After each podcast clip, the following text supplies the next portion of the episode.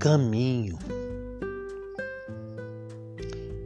Alguma vez você já teve a experiência de estar tá caminhando em, um local, um determinado local, né? E aproxima junto a, a você outra pessoa que talvez você nem percebe ou e vão caminhando por longo trecho juntos começam a conversar, conversar sobre vários assuntos. Vários assuntos. E às vezes essa pessoa até tem o conhecido, só que você não reconhece. Às vezes é um conhecido antigo que você não... e vão caminhando. E você não nota. Na palavra de Deus existe um trecho muito interessante e muito conhecido como Caminho de Emaús. Depois do evento da crucificação de Jesus, dois de seus seguidores estão retornando a Emaús, uma distância de Jerusalém até Emaús, mais ou menos 11 quilômetros. E os dois estão caminhando, triste, depois de todo o acontecimento que houve com Jesus, a crucificação, e aproxima deles um terceiro no caminho. E vão caminhando, e ali eles abatidos, falando do tudo que houvera, né, acontecido, tudo que aconteceu. E eles, esse terceiro, eles falam, mas você é o único que não não percebeu ou está fora das notícias do que aconteceu ali em Jerusalém nesses últimos dias e relata tudo o que houve com Jesus. E relatam a crucificação, é, relatam que ele foi interrogado antes, que, que ele foi levado à crucificação, que ele foi morto e que teve e por três dias teve ali no Gólgota e por três dias ele teve ali na foi enterra, naquele túmulo, né? E ele esteve no, três dias no túmulo e as mulheres foram num dia tal e o corpo não estava e o corpo desaparece, desapareceu e eles estão retornando ao caminho então, e começam a falar desses acontecimentos. Mas você é o único que não sabe desses acontecimentos. E nisso, esse terceira pessoa começa a explicar para eles. Olha, segundo a palavra de Deus e os profetas, tudo isso está escrito que iria acontecer. Fico surpreso de vocês não saber estar atento dos ensinos da palavra de Deus. Isso, esse ensino do Emaús nos traz alguns, algumas palavras que nos ensinam. Muitas vezes nós estamos aprendendo palavra através de outras pessoas. Nós deixamos de ler a palavra, ouvimos muitos líderes ensinar e nós não temos lido a palavra de Deus corretamente. Outra coisa nos ensina que nós temos esquecido a palavra de Deus, porque se eram judeus seguidores de Jesus, certamente eles sabiam dessa palavra.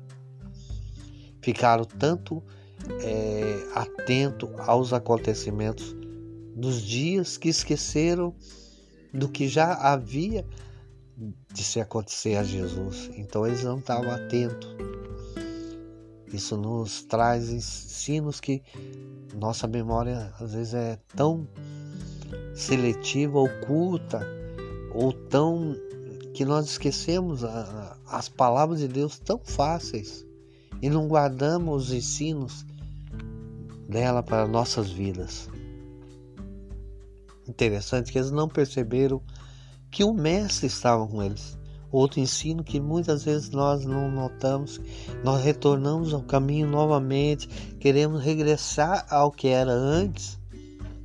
A palavra de Deus diz assim: se alguém está em Cristo, nova criatura é. As coisas velhas já passaram, eis que tudo se fez novo. E o Mestre está com eles. Muitas vezes queremos, voltamos ao, ao que era antigo, mas não valorizamos que o Mestre está conosco.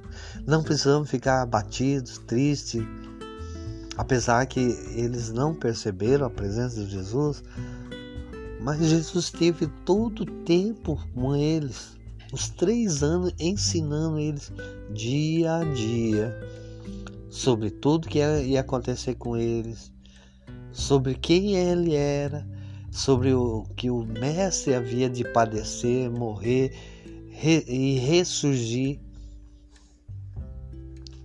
e eles estavam abatidos, não perceberam quem estava realmente com eles. Apesar deles nesse ensino falar que ele era o mestre, era o profeta enviado de Deus, mas não notaram que o profeta era Deus, que o profeta ia ressurgir. Não não ligaram muito os ensinos às suas vidas que nós possamos perceber que Jesus está sempre conosco. Jesus nunca vai nos deixar de maneira alguma. E eles entraram na casa e só perceberam Jesus depois que Jesus partiu o pão e Jesus desapareceu. Outro ensino dessa palavra é que temos que valorizar as pessoas que estão conosco a nossa família, esposa, marido, é, pais, irmãos, parentes, aqueles que estão conosco. Às vezes nós só valorizamos as pessoas quando não estão mais conosco. Só percebemos as pessoas quando não estão mais conosco. Então valorizamos a presença agora. Não deixamos de sair de casa de manhã sem dar um beijo na esposa, nos filhos. Dar um bom dia, uma bênção a cada um. Eu tenho prática na minha vida e costume eh, não sair de casa sem dar um beijo na minha filha, sem dar um beijo nas minhas filhas, sem dar um beijo na minha esposa ou se eu levo minha filha para algum local, antes dela sair do carro, ela me dá um beijo, eu dou um beijo nela. Isso é como uma bênção, é uma bênção. Se eu levo minha esposa para algum serviço, dou um beijo nela e vice-versa. Isso é valorizar. Você estar junto, sentar à mesa, almoçar junto, é, tomar café junto, jantar junto, isso é família.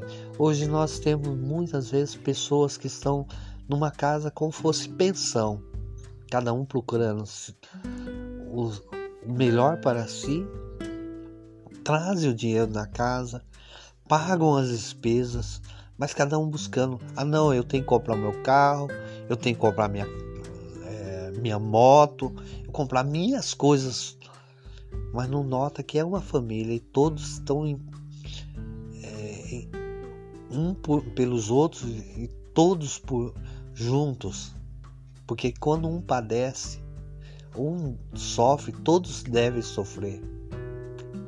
A pensão não. Numa pensão as pessoas entram e saem, mudam e as outras entra outro e as pessoas não percebem aquelas pessoas que ah, ele foi embora. Ah, entrou outro no local. Nossa casa não deve ser uma pensão, mas uma família. Que nós possamos caminhar junto. Esse ensino de Emmaus encontra em Lucas de 24, de 13 a 35. Que possamos ler a palavra, aprender a palavra e ter Jesus em nossa família. Amém?